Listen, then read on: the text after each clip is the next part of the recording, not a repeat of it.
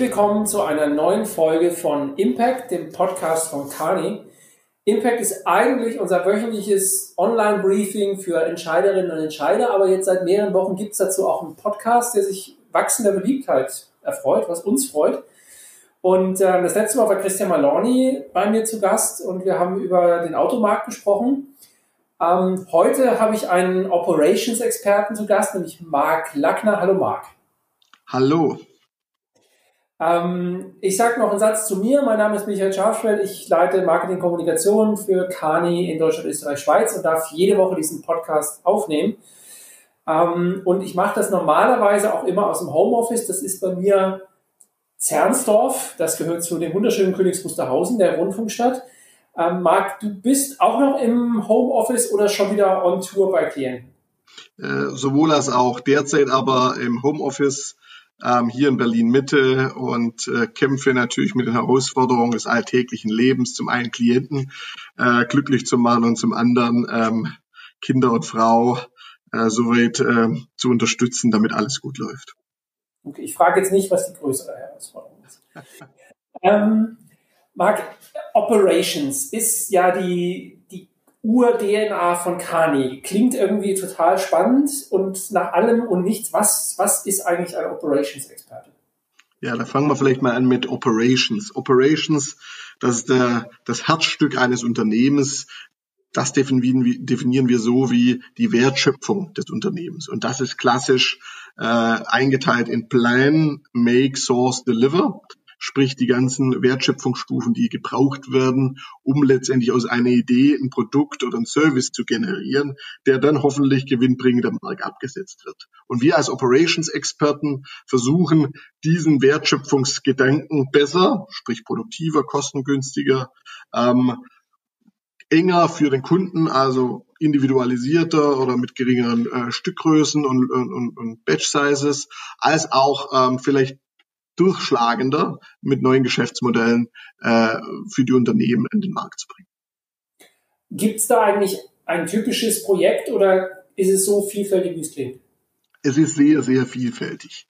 Ähm, äh, ich, ich würde mal drei, vier Stereotypen ähm, erläutern. Einmal ist es natürlich das, was wir am liebsten und am häufigsten machten, eine ganzheitliche Transformation, Ende zu Ende, äh, wo wir im Prinzip alles auf den Prüfstand stellen und vom Konzept bis zur Umsetzung äh, den Klienten betreuen und unterstützen und ihn dann äh, auch zum Erfolg äh, bringen.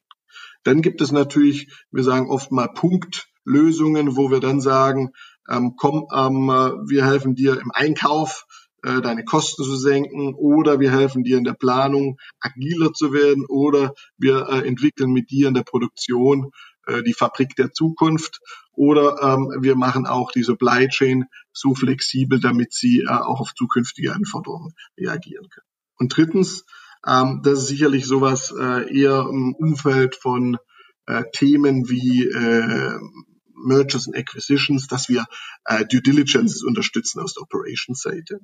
Und viertens, das würde ich jetzt mal äh, so nennen, ähm, das sind äh, Themen äh, wie Marktstudien zu bestimmten Technologien, zu bestimmten Themen, ähm, die wir dann unterstützen, äh, um letztendlich den Wert abzuschätzen. Hm. Ähm, da sind jetzt schon so ein paar Begriffe gefallen, die man ja, die nicht nur Branchenexperten in den letzten Wochen öfter gehört haben, wie Supply Chain, also das ganze Thema Lieferketten etc. Ähm, wie hat sich denn ähm, für euch eigentlich Covid-19 ausgewirkt? Also ich stelle mir vor, ähm, es hat, äh, es konnte ja auch jetzt, wenn ich mal auf das wirklich auf den Beispiel Fabriken zum Beispiel gehe, ähm, da ging es ja auch nicht so einfach weiter. Ähm, ja und nein. Also das Thema Covid-Krise ist natürlich ein, ein differenziertes. Wir sehen Industriesegmente und Unternehmen, die geradeaus weiter produziert haben. Stichwort Tabakindustrie. Stichwort vielleicht auch Lebensmittelindustrie. Wir sehen auch äh, Bereiche und Industrien, die äh, Überwachstum bekommen haben weil äh, auf einmal äh, Suppen und Konserven gefragt wurden oder Tiefkühltruhen gefragt wurden oder das typische Klopapier. Ähm, und wir sehen natürlich andere Industrien, die ähm, von dieser ganzen Entwicklung äh, stark betroffen sind. Stichwort Automobilindustrie, Automobilzulieferindustrie. Und dort ähm, gibt es dann halt Herausforderungen, wo man sagt, zum einen, wir müssen erstmal unsere Mitarbeiter schützen. Wir müssen dann, wenn wir die Mitarbeiter geschützt haben, schauen, dass wir das Unternehmen schützen. Stichwort Liquidität. Ähm, und dann äh, nach und nach äh, versuchen, wieder uns frei zu schwimmen und äh, mit unseren Kunden und Endkunden versuchen, die nächsten Wochen und Monate zu planen, zu durchleben und dann letztendlich den Kopf frei zu bekommen, um letztendlich auch größere Sachen anzustößen, damit wir nach der Krise stärker und besser sind als vor der Krise. Hm. Aber das heißt, wenn du sagst, es gab welche, die weiter produziert haben oder sogar mehr produziert haben als vorher, gibt es denn wirklich Unternehmen, also es sind ja, das eine ist ja praktisch die technische Geschichte und auch Lieferketten, dass man seine Stoffe bekommt zum Verarbeiten etc., aber wenn ich jetzt das ganze Thema Hygiene und Sicherheit ähm, nehme, gibt es denn Branchen, die waren eh so aufgestellt, dass das keine, keine große Veränderung ist oder hat es eigentlich dann doch alle irgendwie betroffen, weil man plötzlich mit Sicherheitsabstand, Mundschutz und sonstigen Sachen konfrontiert war? Ich glaube, manche Branchen, nehmen wir mal jetzt die äh, Halbleiterindustrie oder Lebensmittelindustrie, die sowieso oder, oder, oder Pharmaindustrie, die sowieso oftmals unter Reinraumbedingungen gearbeitet haben, für die war im Prinzip äh, Hygiene-Tätigkeiten äh, wie Reinlichkeit und so weiter und so fort und Desinfektion natürlich jetzt nichts Neues. Nichtsdestotrotz, es sind für alle natürlich neu Abstand halten, für alle ist es neu ähm, letztendlich, dass äh, wir äh, in dem Umfeld sind, wo äh, kritische Personen ausfallen können, wo man mit Redundanzen arbeiten muss, wo man ähm, auf einmal nicht nur im Reihenraum Mundschutz hat, sondern auch auf, auf den Fluren in der Kantine, ähm, wo man dann auch manche Kantinen gar nicht mehr hat, wo man oftmals dann auch die typische Kaffeemaschinenecke abgeschafft hat und wo viele indirekte oder auch äh, Personen aus der äh, Verwaltung im Prinzip ins Homeoffice geschickt werden. Und das ist im Prinzip für viele das Neue, dass es für alle äh, durchweg eine Herausforderung ist, mit diesen, ich sag mal, neuen Gegebenheiten zu durchleben. Manche aufgrund äh, der vorgesagten äh, Punkte sind schon affiner zu dem Thema gewesen und andere für die ist komplett neu. Und deswegen haben wir ja auch ähm, so Themen wie immer noch heute äh, die Schlachthofvorfälle, ähm, wo äh, letztendlich der Grad der Professionalität und die Rigidität vielleicht nicht so groß ist wie in einem ähm, äh, Hochreinraum äh, für Halbleitertechnik. Mhm. Wenn ich mir mal das, das Beispiel Supply Chain, also Lieferkette und so angucke, da, da ging es ja wirklich wir mal, ein paar Wochen sehr drunter und drüber, weil alles sich veränderte. Das Klopapier war, glaube ich, das, was jeder gemerkt hat in Deutschland. Es soll ja auch Länder geben, wo eher der Wein ausverkauft war sieht man dann so die kulturellen Unterschiede, was die Menschen bewegt. Ähm, aber hat sich denn diese ganze Frage aus eurer Sicht jetzt doch wieder eingeruckelt und das ist alles planbarer oder ist da immer noch sehr viel mit heißer Nadel gestrickt und besteht immer noch die Gefahr, dass einfach komplexere Lieferketten bei Unternehmen reißen und einfach dann Unternehmen jetzt vielleicht gern wieder anfahren würden, aber es gar nicht können? Also nehmen wir mal zwei, zwei Industrien raus, äh, zum Beispiel Automobilzulieferindustrie.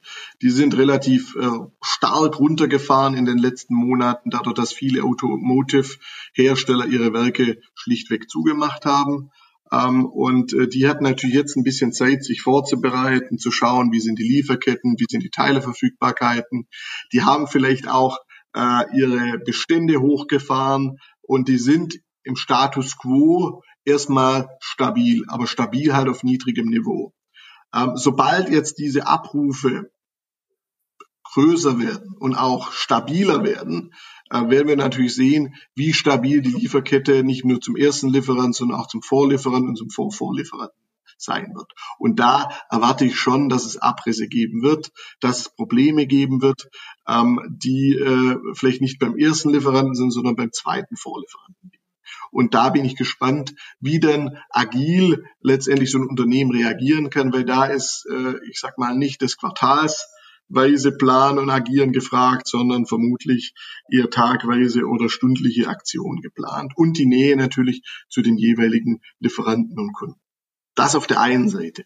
Auf der anderen Seite ähm, haben wir natürlich gesehen, ähm, dass in bestimmten Industrien, äh, nehmen wir mal Lebensmittelindustrie, ähm, äh, und da in der frische äh, Lieferkette es mit äh, den plötzlichen äh, Grenzschließungen, mit stärkeren Kontrollen, es natürlich da schon zu größeren Verwerfungen kam. Stichwort ähm, äh, der Salat von Spanien kam halt nicht nach Deutschland, ähm, äh, weil er an der Grenze äh, im Prinzip aufgehalten wurde, der Laster, und dann der Salat ver verwelkt wurde. Und das sind natürlich Herausforderungen, die wir ähm, mit äh, besserer Transparenz und äh, mit mehr, ich sag mal, Zusammenarbeit über die Grenzen hinweg und mehr Einüben sicherlich nach und nach rauskriegen. Hm.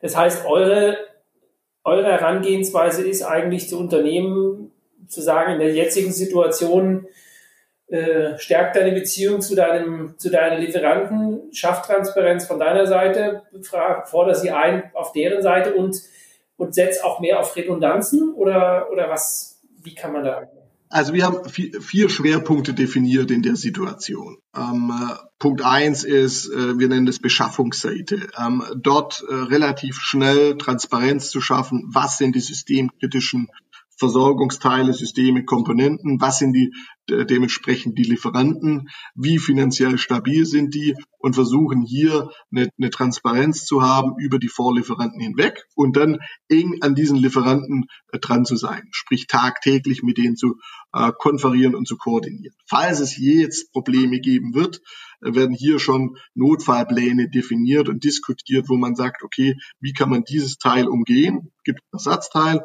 oder kann man Produktion umwidmen? Äh, Stichwort ähm, vom T-Shirt äh, zum äh, Mundschutz. Ich glaube, das ist Punkt eins, ist die Beschaffungsseite. Punkt zwei, ähm, da sind wir in diesem äh, Forecast-Bereich, also Planungsbereich, weil was wir schon sehen ist, dass die Vorhersehbarkeit der Abrufe, Vorhersehbarkeit der Entwicklung ähm, viel größere Ausschlägen unterworfen sind als in der Vergangenheit. Und dementsprechend müssen wir hier schauen, äh, dass wir ähm, die Planungszirkel nicht auf Monatsebene haben, sondern tageweise haben, dass alle in dem Unternehmen Ende zu Ende zusammenarbeiten und dass man hier, ich meine, agil plant und auch äh, in Szenarien arbeitet. Was passiert, wenn? Und dementsprechend dann auch äh, die Vorhaltepläne äh, parat hat. Drittens, das, ist, das nennen wir so zu sagen das Operations Ramp Up und Operations Ramp-Up sagen wir, das sind so für Unternehmen, die jetzt hochfahren, weil äh, die Vorunternehmen, die von ihnen abrufen, jetzt auch wieder hochfahren. Automobil, Automobilzulieferer. Und dort ist sicherlich ähm, sind drei Stoßrichtungen wichtig. Zum einen äh, diese viel ge, ge, ge, gepriesene Materialverfügbarkeit, der Teil, das Teil muss am richtigen Zeitpunkt am richtigen Ort sein.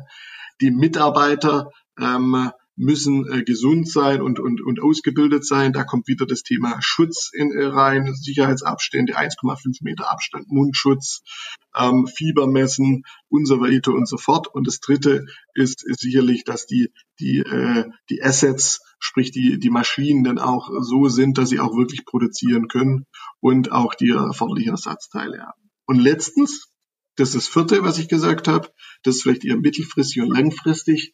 Und das ist glaube ich, für all diejenigen, die die ersten drei Sachen gut machen, ist eine Riesenchance, diese Krise als, als, als starr oder als, als einfach besser als die Konkurrenz herauszukommen. Das ist, wenn man jetzt nämlich Sachen in Frage stellt, sprich äh, Lieferantennetzwerk, sprich das Produktionsnetzwerk an sich, sprich wie agiere ich in der Produktion, brauche ich wirklich so viel indirekte Mitarbeiter, sind im richtigen Einsatzort, kann ich noch mehr automatisieren, kann ich bestimmte Sachen äh, mehr remote machen und so weiter und so fort. Und das sind, glaube ich, die vier Sachen, die man jetzt angehen muss oder sollte, damit man diese Chance dann auch oder diese Krise als Chance begreifen kann. Mhm.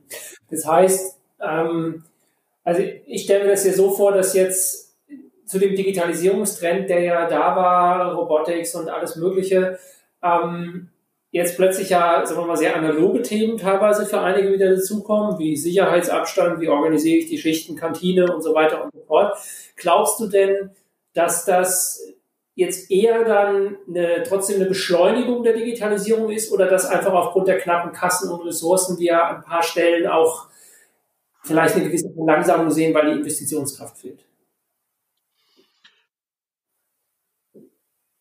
aus unserer Sicht wird es da zu einer Priorisierung kommen. Ich glaube, Priorisierung ist das richtige Wort. Auf der einen Seite wird diese Krise als Katalysator äh, dienen, sprich, man wird versuchen, noch unabhängiger von dem ich sage es jetzt mal überspitzt, Risikofaktor Mensch zu werden. Sprich, was kann man automatisieren? Wo kann man Robotics einsetzen? Wo kann man aber auch physische Distanz schaffen, indem man äh, aus der Distanz äh, sozusagen remote äh, Sachen analysieren und, und, und fortschreiten kann? Ich glaube, das ist wichtig. Und das wird noch stärker kommen. Und auch diese ganzen Zusammenarbeitsformen, die wir jetzt alle gelernt haben, ähm, Online-Meetings, äh, zusammen diskutieren, zusammenarbeiten, ähm, äh, Podcasts für die Schichtübergabe. Das gibt's ja jetzt alles und das gab's vorher nicht. Äh, und auf der anderen Seite werden wir das Thema ähm, sehen, dass es äh, so eine Art Selektion gibt, deswegen auch die Priorisierung zu Beginn. Ähm, weil äh, das Geld knapp wird, werden natürlich nur noch die Sachen gemacht, die A sicherheitsrelevant sind, B auf die Qualität einzahlen und C natürlich auch einen Business Case haben. Und da sehen wir vielleicht ähm, äh, bestimmte Sachen, die äh, langfristig relevant war, gewesen wären, vielleicht jetzt erstmal verschoben werden. Und dementsprechend sehen wir eine klare Priorisierung. Und wenn ich hier noch nachschieben darf, ähm, was ich auch spannend finde, ist, dass natürlich auch neue Lösungen kommen. Ähm, ein Startup, das mir gut bekannt ist, ähm, das hat jetzt äh, letzte Woche äh, es geschafft, dass man dieses 1,5 Meter Abstand der Fabrik mit einem Sensor einhalten kann und nachvollziehen kann, ob es auch gemacht wurde oder nicht und auch dem Träger ein Signal gibt, äh, wenn du länger als äh, eine bestimmte Zeit in der Nähe von jemandem bist, dass du da was machen sollst und sich verändern sollst. Und so auch letztendlich nachvollziehen kann, ob letztendlich, äh, wenn jemand äh, infiziert wurde oder ist, ob er andere auch noch mit, äh, ich sag mal, in Risikogruppen eingeteilt hat. Hm. Wenn du, du hast jetzt schon ein bisschen auf, auf mittelfristige Perspektive geguckt, glaubst du denn ähm, im, im großen Rahmen Globalisierung, dass das die, die Produktion verändern wird? Dass wir wegkommen von den globalen Lieferketten, ist ja eine These, die man dieser Tage immer wieder lesen kann, dass wir eine Reindustrialisierung haben werden oder eine Lokalisierung, wie, wenn du jetzt mal weit gucken musst, was, was denkst du, was passieren wird? Ja, da sind wir natürlich im Bereich des Spekulativen, aber ein Experte darf ja da, ein Experte darf ja da auch ein bisschen spekulieren. Ähm, ich gehe davon aus, dass äh, wir schon äh, ein über, starkes Überdenken der Wertschöpfungsketten sehen. Das gab es ja auch vorher schon, Stichwort Brexit, Stichwort Trump, Stichwort Zölle, Handelskrieg mit China und jetzt kommt noch dieses Thema Covid-19 dazu. Ähm, und was man auf jeden Fall sehen wird, sind äh, drei Sachen. Zum einen werden wir von den Single-Source-Lösungen, äh, die nach besten Preisen und besten Kosten ausgesucht wurden, wegkommen. Und wir werden intelligentere Lösungen haben, wo wir sagen, okay, wir haben vielleicht einen Lieferant, der ist in Korea oder in China oder in Kambodscha, aber wir werden auch einen haben, der vielleicht in äh, im europäischen äh, Umland ist, in Polen, Tschechien oder in, in, in Süden oder Osten Deutschland.